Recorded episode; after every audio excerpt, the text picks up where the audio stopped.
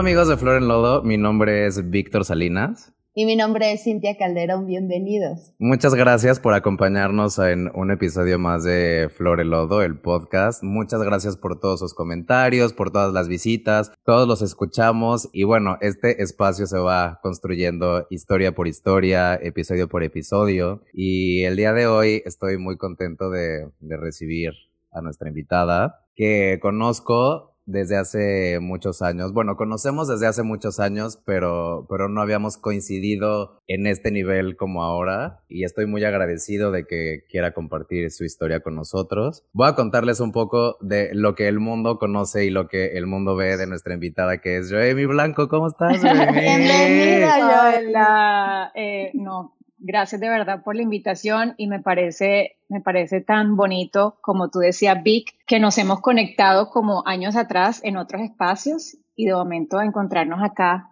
de nuevo en otro espacio totalmente diferente, que somos personas completamente diferentes y ofreciendo otras cosas también muy positivas, pero diferentes. Entonces me parece increíble la transformación a través de los años, ¿no? A mí también me encanta. Siento que, que la vida nos conectó hace 20 años para después hacer cosas eh, eh, en, en, otro momento siendo cada uno. otras personas. Sí. Así es. Eh, bueno, pones Joemi Blanco en Wikipedia, en las redes, y lo que todo el mundo sabe es que eres actriz, que eres puertorriqueña, que debutaste eh, en Amigas y Rivales, hiciste un chorro de telenovelas, Velo de novia, Aventuras en el tiempo, Así son ellas, eh, Wow, sí. miles de mujer casos de la vida real, decisiones, este, películas como El escritor de novelas, punto y aparte. Después yo te empecé a seguir la pista otra vez y te veía haciendo, eh, cubrías para Sony todas las, las red carpets y los estrenos de las películas, entonces te veía ahí haciendo entrevistas y platicando y ya después fue cuando, cuando yo te empecé a seguir en redes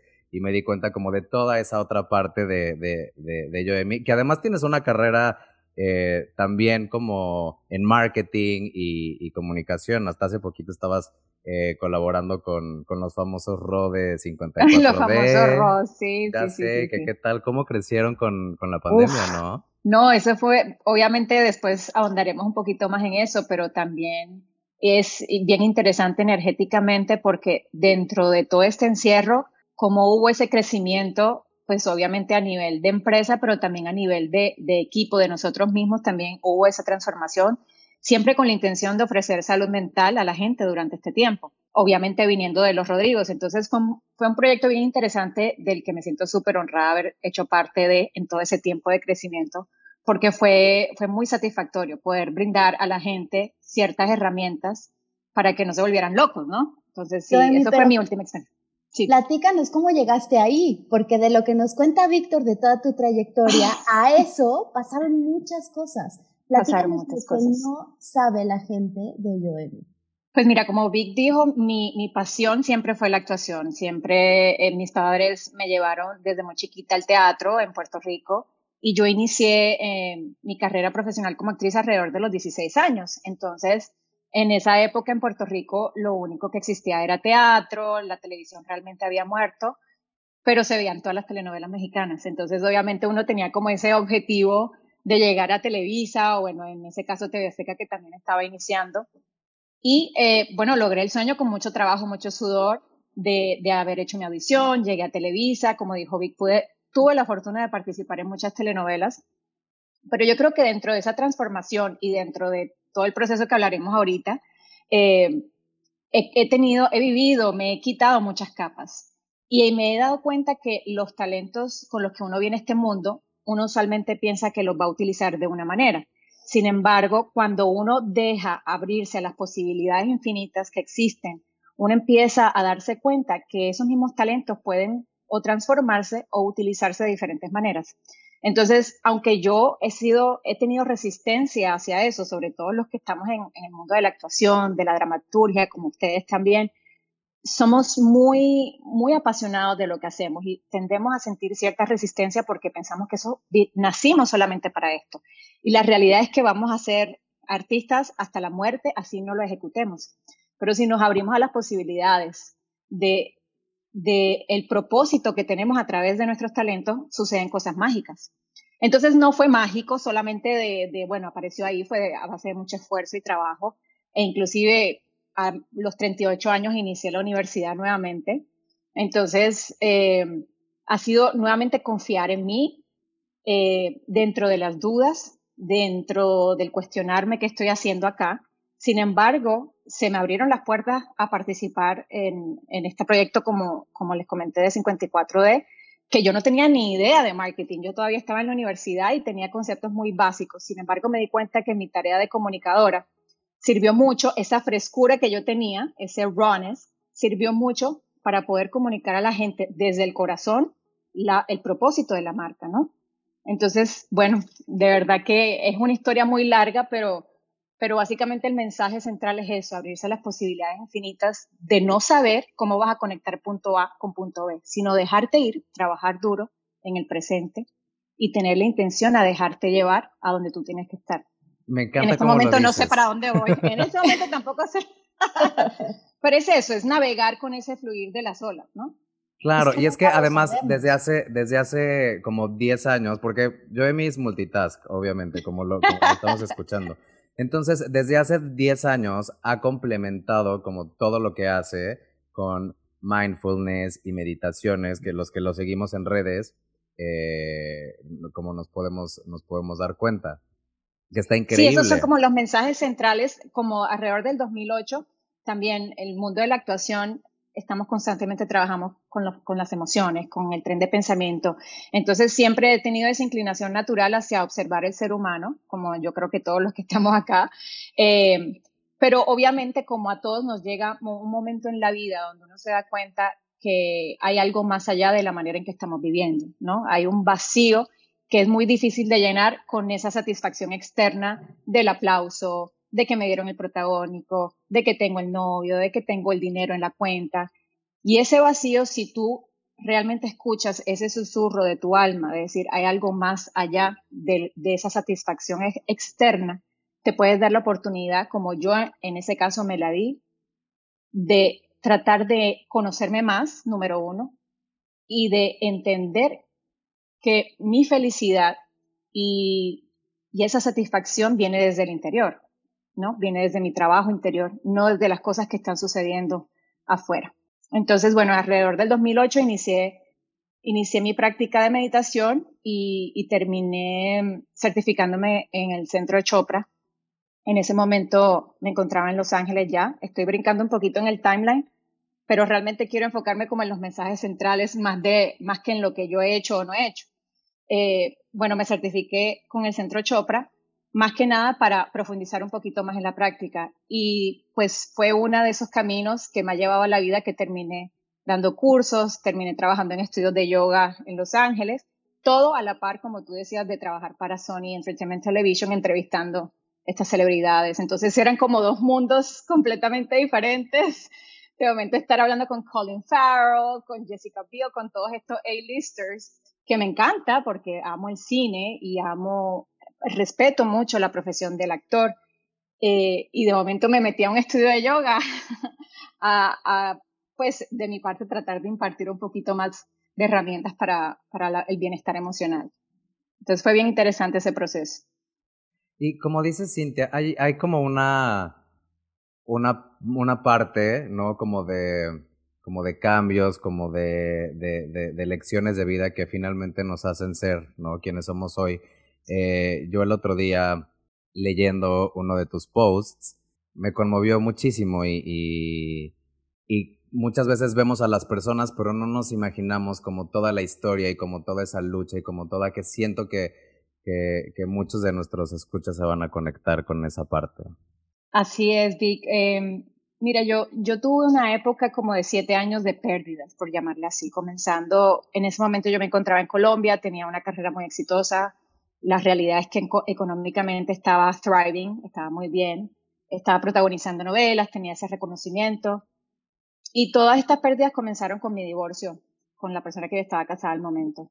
Eh, en ese tiempo fue que yo me mudé, decidí establecerme en Los Ángeles, pues perdí mi relación, perdí mi estatus económico, porque la realidad es que me quedé básicamente sin nada por cuestiones de, de la vida.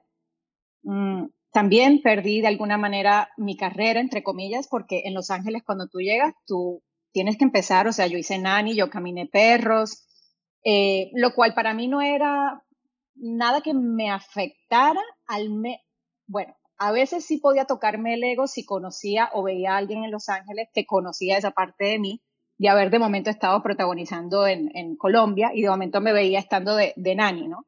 Entonces, en esos pequeños momentos podía tocarme un poco el ego, pero yo entendía que ese era mi proceso también, ¿no? De entender, bajar la cabeza y que eso realmente no era yo. Mi valor no estaba puesto solamente si yo protagonizaba o no protagonizaba.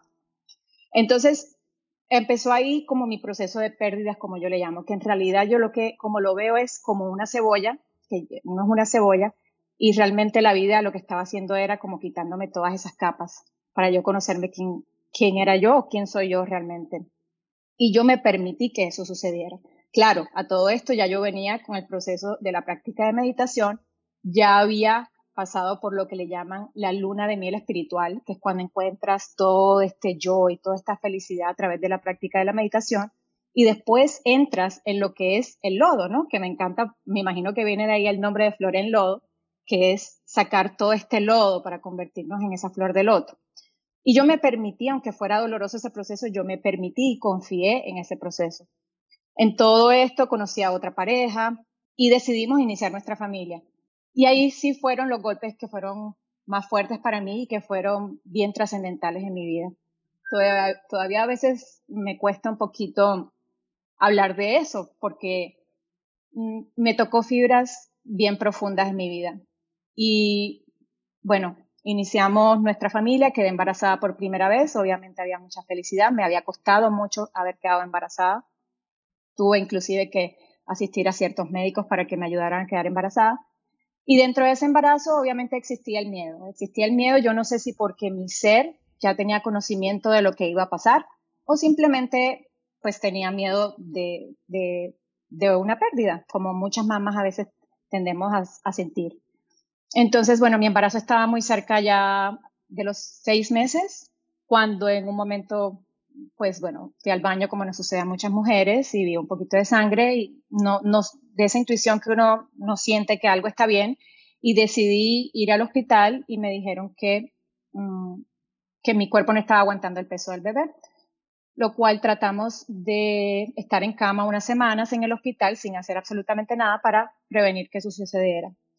Obviamente no, no logramos, no logramos eh, permanecer en embarazo, empezaron las contracciones y, tuve que dar a luz a mi bebé dentro, de, dentro del dolor de un parto normal. Eh, y yo creo que dentro de todo el proceso, todavía las imágenes del hospital son las que tengo más vivas, porque obviamente dentro del dolor físico, saber que cuando deja luz, tu bebé no va a estar ahí. Obviamente los doctores ya me habían dicho que no, aunque mi bebé estuviera bien, en Miami tú necesitas tener ciertas semanas para que los neonatólogos puedan tratar de salvar a tu bebé. Y ya me habían dicho que ellos no iban a hacer nada porque faltaba creo que como una semana y media. Em, en fin, em, yo recuerdo en ese momento cuando me estaban poniendo la epidural, que uno está solo con el doctor, y yo recuerdo, tengo la imagen muy viva de ver el reloj y de decir, Dios utiliza mi dolor para algo, para algo bueno. Yo simplemente lo único que me quedaba en ese momento era postrarme las manos de Dios, llámale Dios, universo, como le quieras llamar, de esa fuerza suprema. Y siempre voy a tener esa imagen tan viva porque yo creo que fue como un momento de entrega absoluta dentro de ese dolor, pero saber en mi ser que estaba protegido y que todo iba a tener un propósito. Obviamente no lo tenía racionalmente claro, pero yo lo sentía muy adentro de mi ser. Entonces, bueno, di a luz a mi niña Fátima, la tuvimos en, mis brazos, eh, todavía estaba respirando un poco, pero pues pasó, pasó a otro plano en nuestros brazos y evidentemente pues fue una situación bien dolorosa para mí, para nuestra familia. Y eh, yo no te puedo explicar el dolor tan profundo y el vacío de perder a un hijo, aunque sea pues un bebé que no has conocido, porque es como esa pérdida de las ilusiones que tienes como mamá, es como un duelo del futuro. Cuando tendemos a, perder un familiar con el que hemos compartido, tenemos ese duelo de todo lo que hemos vivido, pero yo estaba haciendo un duelo del futuro. Entonces, eh, ya en ese periodo yo le decía a mi pareja, yo sentía en mi corazón que mi, hija o mi hijo iba a venir de otro lado. Y e inclusive le, le, o sea, le dije, yo quiero abrirme a la posibilidad de la adopción, porque de nuevo en mi ser algo me decía que por ahí estaba ese ser que iba a llegar a nuestra familia. Total que cuento largo corto, volví a quedar embarazada, también con mucha ayuda de doctores. Y en esta ocasión sí me tocó estar en cama me tocó estar en cama casi cinco meses, fue un proceso bien difícil. Yo en esa instancia, en esa instancia ya estaba en la universidad, entonces era un poquito complicado eh, dentro de las presiones del día a día y estar postrada en la cama sin poder bañarme ni nada. Y tenía la esperanza que esta vez eh, sí se iba a lograr. Y bueno, obviamente un 31 de diciembre también tuve contracciones, rompí fuente y de nuevo tuve que ir a dar luz a mi bebé Julián. Entonces, dentro de un periodo de menos de un año, pues no solamente la parte fisiológica, que fue un impacto bien fuerte, sino también la parte de perder dos hijos dentro de un periodo tan corto. Y sentir todas estas emociones de no solamente la pérdida del duelo, sino las emociones de culparte a ti misma, de pude haber hecho algo mejor, eh, de, esa supervivencia que la madre siempre quiere proteger al hijo. Entonces yo sentía que a lo mejor no había hecho suficiente, que en realidad no había sido así. En realidad yo había entregado todo. Entonces yo creo que ese fue un momento muy trascendental en mi vida porque ahí fue cuando ya muchas capas se habían soltado. O sea, llegó un momento en que yo decía, yo no tengo nada, yo no tengo nada, yo no tengo carrera, yo no tengo, pues económicamente, o sea, las cosas externas que supuestamente uno tiene que haber guardado o, o pues logrado en su vida, yo dije, yo no tengo nada. Lo único que tenía obviamente era un, grupo de apoyo maravilloso, que eso era lo que yo necesitaba, mi familia, mi pareja. Y me tenía a mí misma. Entonces, yo permití de nuevo que ese proceso sirviera para un propósito. De nuevo, tenía toda esta base que ya yo había trabajado a través de las prácticas de autocuidado como la meditación. Pero si, si algo yo quería lograr de eso es que ese dolor se, se transformara en amor. Y me enfoqué en eso. Obviamente no fue un proceso de que yo lo decidí de un día para otro, sino dentro de la rabia, dentro de la frustración, dentro de la tristeza. Yo en mi ser sabía que eso lo quería transformar en amor. Y me dediqué a eso de ahí en adelante. Yo, mí yo quiero rescatar justo este duelo que pasas eh, por tus bebés no nacidos. Hay mucha gente que nos está escuchando, que me gustaría que nos dijeras qué herramientas reconoces de justo ese momento, porque además son duelos no reconocidos, como sabiamente dices. La gente no los nombra. Si no nació, ¿no? No hay como este espacio que le demos de agradecimiento, de ritual. Entonces, ¿nos puedes compartir esas herramientas que hoy ya son tuyas, supongo, para haber pasado esos dos duelos particularmente? Claro que sí. Eh, estoy de acuerdo contigo, Cintia. Eh, creo que uno de los procesos también que fue más difícil para mí fue que mucha gente se alejó, porque usualmente la gente no sabe cómo comportarse alrededor de una situación así. Inclusive era la época en donde pues amigas tenían baby showers o estaban embarazadas, entonces, no sé, a lo mejor no querían estar cerca de esa tristeza o no sabían cómo comunicar que se habían embarazado. Entonces, aparte de, de esa pérdida, me sentí muy sola, que creo que es una experiencia muy similar que pasamos las mujeres que perdemos bebés. Entonces, una de las cosas que yo recomendaría obviamente es darle, darle tiempo al tiempo, porque uno tiene que vivir los pasos del duelo. O sea, yo en algún momento traté de saltarme algunos pasos porque me creo superwoman. Sin embargo, me di cuenta que tengo que darle espacio a ese dolor, que aunque quisiera correr del dolor, tenía que vivirlo. Era parte de mi proceso. Entonces, primero, yo permitiría darle ese espacio ese dolor, por más incómodo que sea. Y en segunda, otra cosa que a mí me funcionó mucho fue escribir, porque yo sano mucho a través de las letras. Pero escribía de una manera muy cruda. Y lo compartí públicamente porque pues es, de nuevo es la manera en como yo encontré que era mejor sanar. Porque a través de esas letras y, escribiendo algo muy crudo de mis sentimientos como estaban en ese momento yo podía darle voz a mis hijos. Era la manera en que yo podía decirle oigan, existen esos niños para mí, existe Fátima y existe Julián, no son unos pedacitos de carne que nacieron de mi vientre y los convirtieron en cenizas. Entonces, el, el hecho de yo, tanto de manera escrita como hablarlo con mis amigas, de decirle, oye, habla de Fátima, habla de Julián, no hagan como que no existieron. Eso me ayudaba mucho también a, a, honrarlos, a honrar ese momento. Y yo inclusive, aunque la gente se sintiera incómoda, yo hablaba de Fátima y hablaba de Julián, hablaba de a lo mejor el piecito chiquito. Y la gente podía que se, a lo mejor se sentía incómoda, pero era, mi, era la manera mía de decir, son mis hijos. Y yo hablo de ellos cuantas veces yo quiero. Obviamente son dos herramientas pequeñas de todas las herramientas que utilicé en mi sanación. Otra cosa que, que a mí me ayudó mucho es volcar ese amor que yo sentía, porque cuando, por lo menos mi experiencia fue así, cuando yo me embaracé, como a uno como que el corazón le crece. Y de momento no tenía en quién volcar todo ese amor. Y lo que hice fue que buscaba oportunidades de servicio donde yo pudiera volcar ese amor. En mi caso, encontré dar yoga para niños y empecé a dar yoga para niños en las escuelas. Y no es que yo sintiera, ay, son mis hijos, no, sino que en ese momento todo ese amor que yo sentía lo podía volcar en alguien. Y eso también me ayudaba a sanar, que aparte me ayudaba también a conectarme con, con ese playfulness, con, eh, con ese juego eh, interno, esa niña interior mía, y no convertirme en una mujer amargada, que era uno de mis grandes miedos también. Entonces, volcar eso en servicio, en generosidad, en poder brindarle una mano a alguien más. Eso también es muy sanador en ese proceso. Justo de todo lo que hablas me, me, me recuerda a darle sentido. Tú también lo nombraste en todo esto. ¿Quiénes son las personas que participaron contigo? ¿Quiénes fueron tus redes de apoyo en ese momento? Uf, yo, yo soy muy afortunada. Yo tengo una familia maravillosa, eh, chiquita, pero maravillosa que estuvieron conmigo en todo momento.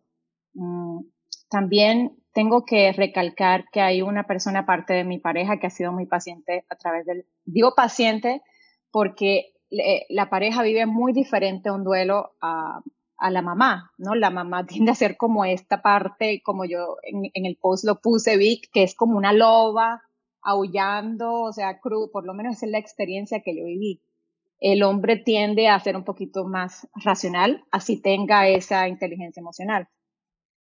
Eh, pero sí puedo recalcar eh, una persona, una amiga de la infancia que tomó un avión y, y de nuevo todavía me crea mucho sentimiento el saber que estuvo acá. De hecho, Vic, tú la conoces, Miriam. Miriam. Miriam. Eh, y, y nunca me juzgó, de, mis gritos, de mis llantos, nunca trató de apaciguar mi llanto. Me dejaba, me soltaba, o sea, se sentaba al lado mío y me dejaba llorar por horas. Me traía comida, me traía papitas fritas.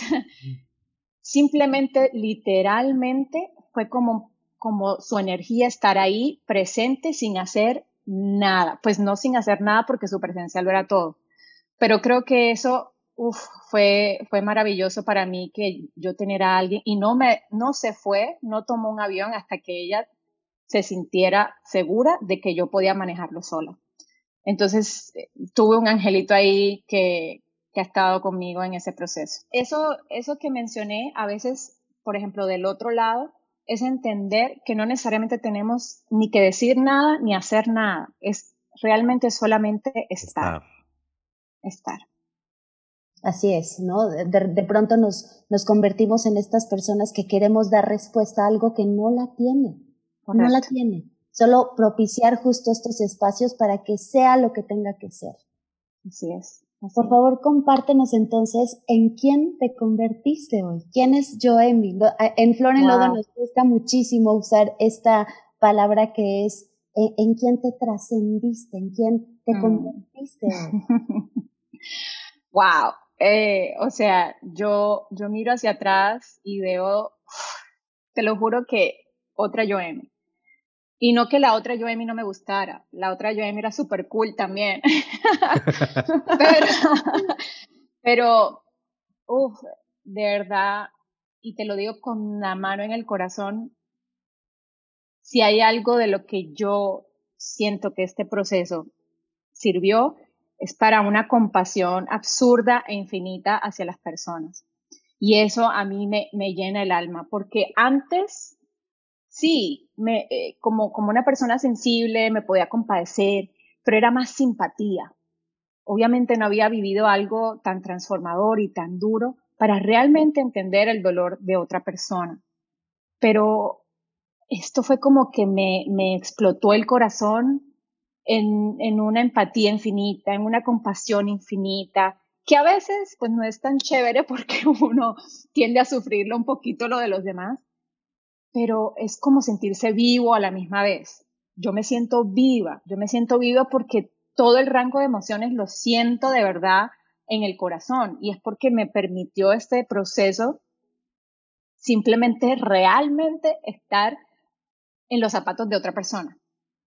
Y eso me permite a lo que yo siento que también es mi propósito, a través de mis talentos, poder brindar inspiración, motivación, a lo mejor una simple ayuda, una simple palabra, y, y lo puedo hacer desde la autenticidad absurda.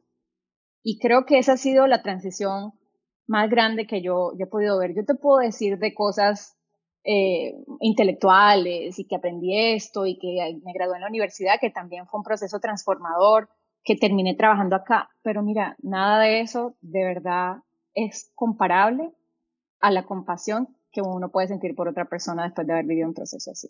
Y ahorita que hablabas de las herramientas, porque eh, eh, en mi historia, para mí en lo particular, la meditación también ha sido una herramienta trascendente. O sea, soy una persona antes y otra persona después de haber empezado a meditar. Entonces, por favor, para toda la gente que nos está viendo y para la gente que nos está escuchando, sigan a Joemi porque eh, si quieren como una introducción rica y suave y fácil a la meditación y de pronto quieren, es como una, eh, una cuenta para sentirse bien, para leer lo que tienes que leer en el momento en el que lo necesitas. Eh, y además soy fan de Nina, debo confesarlo. Yo sé que tiene una red inmensa de admiradores. nadie me sigue por mí. Un charm, su hija es lo máximo. Sí, sí, bueno, y esa parte sí, pues no la, no la traje, pero pues terminé obviamente siendo mamá a través de la adopción de un ser maravilloso. Efectivamente, yo sabía que, que ese ser estaba en Colombia y, y sí, como dice Vic, de verdad que, que todas las personas que la conocen, ella toca la vida de las personas, no es porque yo sea su mamá. Entonces sí, la gente sí, me sigue por Nina, la gente no me sigue por mí. Tiene una, tiene una luz, es impresionante, la, la, la ves y tiene un encanto maravilloso. Sí, sí, sí, Y entonces chistoso porque ya ella a mí, como pues obviamente estoy en todo esto, si me enojo o algo me dice, man, respira, respira. ¿Dónde te seguimos? Platícanos. Eh, bueno, arroba Joemi, J-O-E-M-Y, blanco. Y sí, lo que yo puedo ayudar a la gente es a desmitificar la meditación, a verla de una manera práctica, eh, de una manera fun, divertida, que no todo tiene que ser seriedad y que te permitas, que te des la oportunidad a entregarte a ese momento de autoconocimiento. Y estar aquí y ahora. Y ahora. Jeremy, por último, ¿qué le dirías a la gente que está pasando por un duelo?